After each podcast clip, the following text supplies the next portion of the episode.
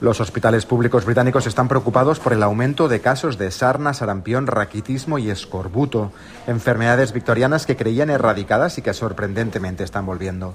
Hemos ido a ver al doctor Abhinath Bepa en el hospital donde trabaja en Londres para preguntarle por qué están reapareciendo.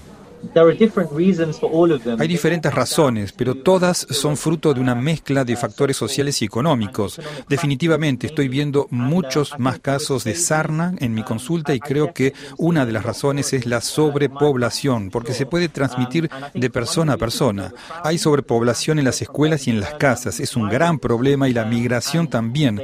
Estamos viendo más inmigrantes que pueden venir de zonas donde no podían ser atendidos por un médico y que traen sarna la propagan. Um, en el último año se han detectado 2.000 casos de sarna y 1.600 de sarampión, cuatro veces más que en el 2021. En lo que respecta al sarampión, existen algunos temores sobre las vacunas entre la gente después de la pandemia de COVID-19, pero también la sobrepoblación es un problema y la migración también, porque las personas que vienen de otros países podrían no haber tenido el mismo calendario de vacunación que las personas que nacieron y crecieron en el Reino Unido. Se han diagnosticado también 423 casos de raquitismo y 188 de escorbuto, cuatro veces más que hace 10 años. Ambas condiciones están relacionadas con la malnutrición, el raquitismo causado por la falta de luz solar y vitamina D y el escorbuto por no comer suficientes frutas y verduras frescas, lo que lleva a una deficiencia de vitamina C. Los recortes en la sanidad son otro factor. El doctor Bepa explica que, por ejemplo, ya no dan suplementos vitamínicos.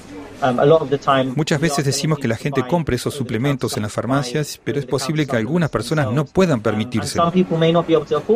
Según un informe reciente, el 20% de los británicos viven en una situación de pobreza y de estos el 40% en extrema pobreza. Estas enfermedades se están detectando sobre todo en zonas depravadas.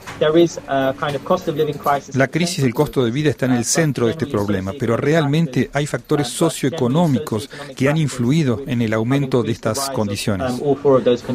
Desde Londres, en el Postico para Radio Francia Internacional.